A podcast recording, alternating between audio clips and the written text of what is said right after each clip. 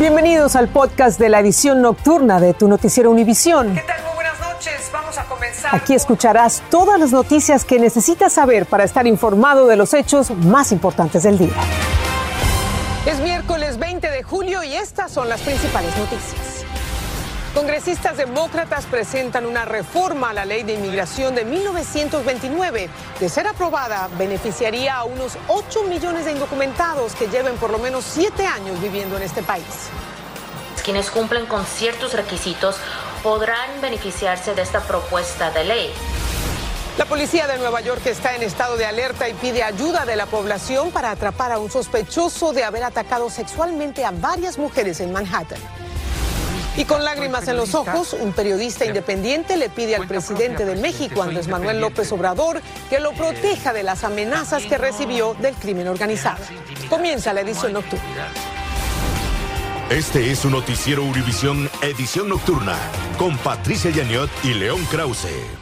Patricia, amigos, muy buenas noches. Comenzamos con la Cámara de Representantes, donde legisladores demócratas presentaron una reforma a la ley de migración de 1929. Y esta reforma, de ser aprobada, permitiría que 8 millones de indocumentados con al menos 7 años viviendo en este país soliciten la residencia como primer paso. Desde Washington, Pablo Gato nos explica de qué se trata y qué se necesita para que sea aprobada. José Palma ha repetido este mensaje durante años. Personalmente tengo ya 21 años de vivir aquí, tengo cuatro hijos nacidos en los Estados Unidos, eh, soy parte de la sociedad, de la comunidad en la ciudad donde yo vivo, hemos contribuido, entonces nosotros, para muchos de nosotros esta es nuestra casa. Los demócratas en la Cámara Baja presentaron una reforma a la llamada ley de registro que ayudaría a muchos como José a conseguir la residencia permanente y después la ciudadanía. Se espera entre 7 a 8 millones de inmigrantes quienes cumplen con ciertos requisitos podrán beneficiarse de esta propuesta de ley. Entre ellos existe el grupo que se beneficia del programa DACA. Ellos podrán tener la oportunidad de viajar internacionalmente y ya tenerse permiso de residencia aquí, quedarse permanente en el país. Esto se basa en una ley de 1929 y permite que personas que llevan viviendo siete años en el país puedan solicitar la residencia. Pero la fecha de ese registro para hacer efectivo esos siete años se ha ido modificando. El último ajuste se hizo con Ronald Reagan, que permitió el camino a la ciudadanía a 3 millones de indocumentados. Más de 50 congresistas demócratas apoyan actualizar la fecha. La propuesta en la Cámara Baja está patrocinada por los congresistas demócratas Norma Torres y Lu Correa de California y Adriano Espaillat de Nueva York y Jesús Chuy García por Illinois. Sería un sueño para millones de personas que viven en la incertidumbre, como Israel Ramírez, que tardó cuatro años en tan solo conseguir su primera cita ante un tribunal de inmigración. Siempre estoy pensando que me va a llegar el momento. Vivo en el limbo. Tanto la Cámara Baja como el Senado deben aprobar el cambio para que sea efectivo. Se ignora si el voto será antes de las próximas elecciones al Congreso de noviembre. En Washington, Pablo Gato, Univisión. Y a propósito de trámites migratorios, la Comisión Federal de Comercio lanzó una alerta por el aumento en el número de estafas que se realizan por teléfono o por correo electrónico. Pero la pregunta es clara, ¿cómo evitar ser estafado por estas personas que se aprovechan de la ansiedad de los inmigrantes para regularizar su estado migratorio? Danay Rivero tiene la respuesta para ustedes desde Miami, Florida. Si usted está realizando trámites migratorios, tenga mucho cuidado con las llamadas que recibe. Alguien pudiera localizarlo haciéndose pasar por un funcionario de inmigración para pedirle dinero. Cuélguele, es una estafa. A Antonio Stefan le sucedió. A cada ratico le mandan eso a uno, todo el tiempo. Llamadas tengo y las tengo bloqueadas toditas. De hecho, la Comisión Federal de Comercio alerta de estafadores que fingen ser trabajadores del Servicio de Inmigración y Control de Aduanas y del Servicio de Ciudadanía e Inmigración para engañar a las personas y obtener su dinero o su información personal. Inmigración va a recibir los pagos de la manera como ellos lo indican, que sea con un money order, que sea con un cheque, pero nunca te van a llamar por teléfono a la casa eh, a, pedirte una información, una tarjeta de crédito o de otra forma de pago. Estos estafadores llaman o envían un mensaje por correo electrónico para decirle que usted infringió la ley de inmigración o que sus datos de identidad son incorrectos o están desactualizados, que adeuda cargos o que tiene que pagar una fianza de inmigración. Los criminales cibernéticos obtienen su número telefónico de las redes sociales, obtienen su número telefónico a través de comprar bases de datos como de las de WhatsApp y por eso van a tener su nombre y su número de teléfono. Es el robo de datos personales o si se rehúsa a pagar un cargo o darles detalles personales como la fecha de nacimiento o cuenta bancaria, amenazan con alertar a la policía o deportarle. Y las autoridades recomiendan a las personas no confiar en los identificadores de llamadas, pues estos estafadores se valen de diferentes recursos para que sus números de teléfonos parezcan reales. Desde Miami, Florida, Danay Rivero, Univisión. Y un tercio de la población de este país está bajo advertencias de calor excesivo por las altas temperaturas que afectan a más de 120 millones de personas en 24 estados. El Servicio Meteorológico Nacional reportó temperaturas de hasta 111 grados Fahrenheit en el sur y el centro del país. Las autoridades pidieron a las personas más vulnerables que se queden en sus casas.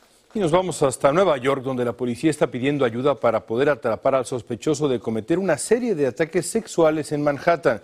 Mientras este tipo de delitos va en aumento en esa ciudad y la comunidad se preocupa cada día más, como nos dice Peggy Carranza desde Nueva York. Ya suman tres los asaltos sexuales por los cuales la policía de Nueva York busca al hombre en este boceto. Uno de los ataques es este, donde se ve al sospechoso siguiendo a una de las víctimas en una bicicleta, después corre tras ella y la lanza al suelo, donde la agredió sexualmente, según las autoridades.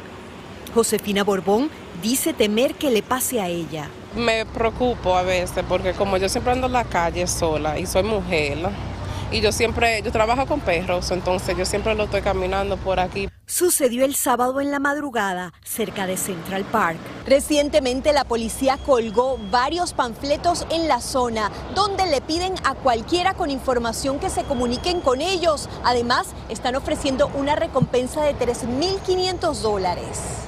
La segunda agresión ocurrió una hora después y la tercera fue en mayo. Todo cuando las violaciones han aumentado 11% y otros delitos sexuales más de 12%, lo que va de año en comparación con el 2021, según la policía. Me da miedo porque yo soy mejor, yo tengo hermana, hija y la gente no respeta como antes. La policía debe estar aquí afuera. Mientras, expertos en seguridad dicen qué puede hacer para protegerse. Las mujeres tienen que estar alerta de lo que está pasando, especialmente en la noche, tratar de no estar en calles solitarias, tratar de estar en calles eh, ocupadas con gente. También recomiendan llamar la atención o gritar. En la ciudad de Nueva York, Peggy Carranza, Univisión. Y un grupo de legisladores demócratas presentó este miércoles un proyecto de ley que prohibiría la posesión de ciertas armas semiautomáticas. La ley sería la respuesta más amplia a la serie de matanzas que se han producido en las últimas semanas. Esperan que el proyecto que está en debate en la Comisión Judicial pase al Pleno de la Cámara antes del receso de agosto, pero esta iniciativa no está asegurada porque muchos moderados del partido están reacios a una votación sobre control de armas antes de las elecciones de noviembre. Decenas de personas realizaron una vigilia frente al ayuntamiento en Aurora, allá en Colorado, para recordar a las 12 personas asesinadas por un pistolero dentro de una sala de cine. El 20 de abril de 2012, James Holmes abrió fuego dentro de un cine lleno de personas durante una función de medianoche de una película de Batman. Además de las víctimas mortales, otras 70 personas resultaron heridas. Y mañana es un día clave para el Comité del Congreso que investiga el asalto al Capitolio del 6 de enero. Será la última audiencia televisada de una serie en la que han salido a la luz detalles de la opinión de diversos funcionarios del gobierno de Donald Trump, como la opinión del ex fiscal general William Barr, que tuvo gran impacto en la audiencia. Desde Washington, Claudio Oceda con este informe. Después de una serie de audiencias televisivas, el comité que investiga el asalto al Capitolio se prepara para su última audiencia programada para mañana en horario estelar. Por semanas se vieron momentos claves, como cuando el ex fiscal general William Barr en una grabación indicó que las afirmaciones de Trump sobre el fraude electoral eran una porquería. También vimos en otra grabación a Ivanka Trump aceptando que su padre había perdido las elecciones. Incluso observamos cómo una ex asesora de la Casa Blanca dijo escuchar que varios legisladores republicanos solicitaron indultos, que Trump sabía que sus simpatizantes estaban armados y que supuestamente Trump había intentado agarrar el volante de su limusina presidencial cuando la conducía un agente del servicio secreto. También vimos al vicepresidente Mike Pence en peligro, negándose a huir. Los insurgentes llegaron a solo 12 metros de él. Además, un miembro del comité mostró pruebas de intimidación de testigos por parte del entorno del expresidente. Detalles que demuestran que Donald Trump organizó y planeó lo que sucedió el 6 de enero. Mañana el comité se centrará en los 187 minutos entre el momento en que los simpatizantes de Trump irrumpieron en el Capitolio y el momento en el que el expresidente dio su mensaje para detener la violencia. Testificarán dos ex asesores de la Casa Blanca quienes renunciaron después del 6 de enero. Eso no es otra cosa que un espectáculo de televisión montado con el ánimo de tratar de sacarle provecho político.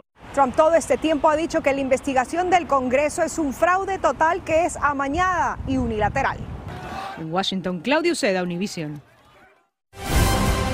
Estás escuchando el podcast de tu noticiero Univisión. Gracias por escucharnos.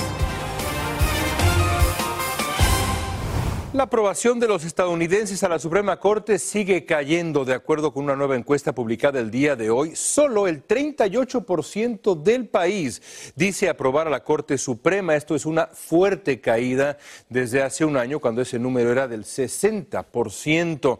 La encuesta realizada por la Facultad de Derecho de la Universidad Marquette de Wisconsin se realizó poco después de la reciente sentencia del caso Roe contra Wade.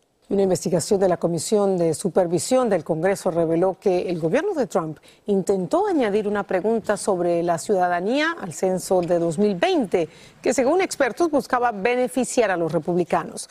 El reporte señala que el objetivo era promover una agenda política y eventualmente excluir a los no ciudadanos del conteo del censo.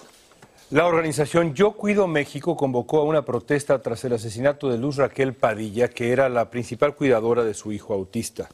Raquel murió de manera horrible. Varias personas le rociaron alcohol y luego le prendieron fuego. Meses antes había pedido protección después de ser agredida por un vecino que estaba molesto por los ruidos que hacía el niño. Jessica Cermeño tiene más de este caso horrendo.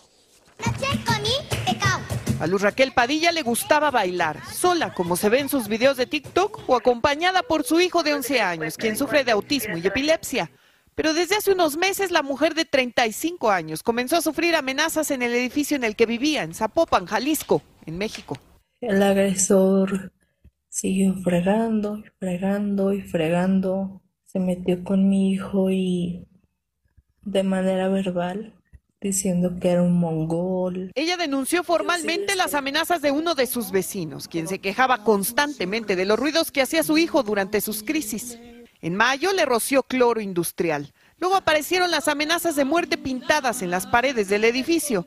Te voy a quemar viva, se leía en una, lo que terriblemente ocurrió. Cuando Luz caminaba por un parque, tres hombres y una mujer le rociaron alcohol y luego le prendieron fuego. Esos sujetos no deberían ni de existir para acabar pronto porque no tienen cerebro. Ella quedó con quemaduras en el 90% de su cuerpo. Días después falleció en el hospital. Y ahora la Fiscalía de Jalisco informa que ya investigan su muerte como un feminicidio. Indignaciones porque Luz denunció amenazas también de su expareja y el alcalde de Zapopan nos confirmó que nunca le entregaron un botón de pánico. La fiscalía nos pide a nosotros un pulso de vida en este caso. En este caso no se pidió ni se solicitó por parte de ella. El feminicidio de Luz Raquel viene a indignar a toda la sociedad jalisciense, pero también mexicana, porque nos habla de la impunidad. La policía no nos cuida, nos cuidamos entre nosotras. En México, Jessica Cermeño, Univisión. Qué horror, qué horror de historia. Y allí también en México, un periodista interrumpió la tradicional conferencia de prensa del presidente Andrés Manuel López Obrador para informarle sobre las amenazas de muerte que está recibiendo. Con lágrimas en los ojos, este periodista, Rodolfo Montes, pidió ayuda al mandatario. Desde la Ciudad de México, Alejandro Madrigal nos cuenta lo que sucedió y qué le respondió el presidente. Quiero dar con los agresores, quiero recuperar mi tranquilidad otro periodista mexicano mostró su desesperación y miedo ante el presidente Andrés Manuel López Obrador, tras recibir un pendiente con 32 años de experiencia.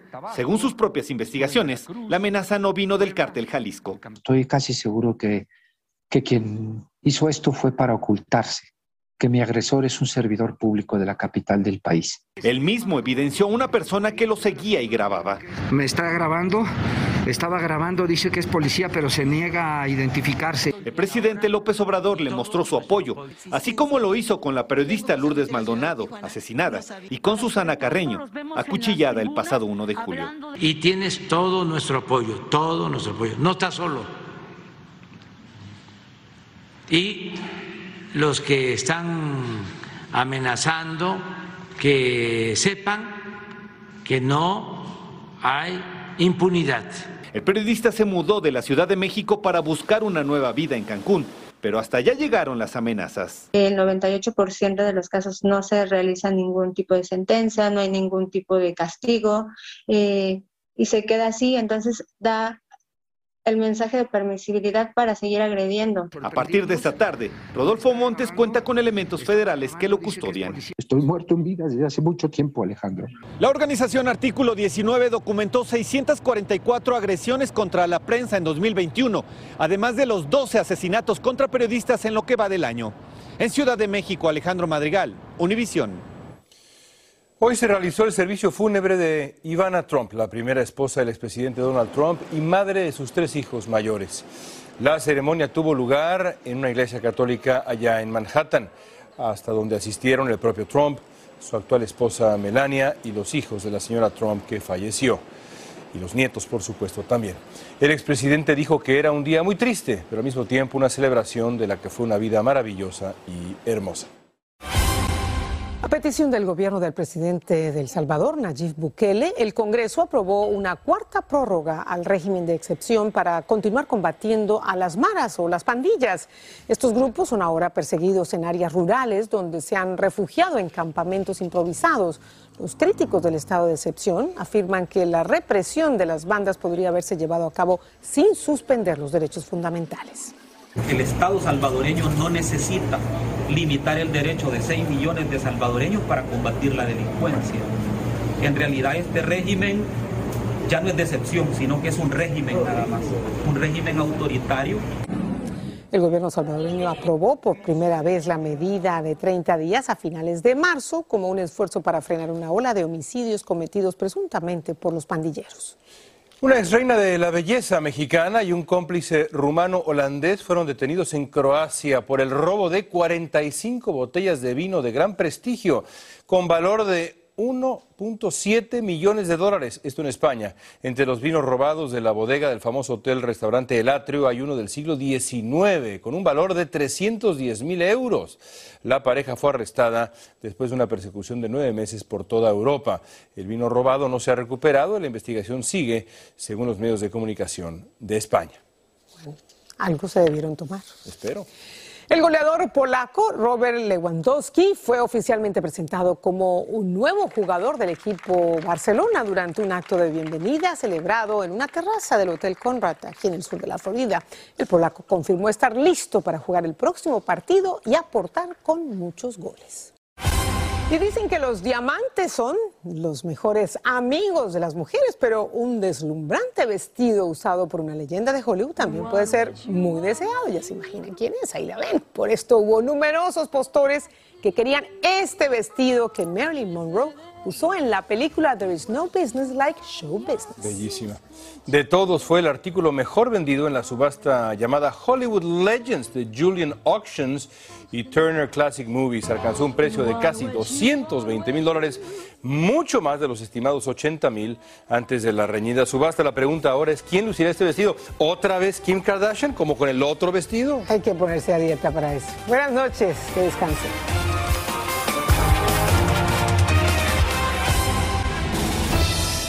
Así termina el episodio de hoy de Tu Noticiero Univisión.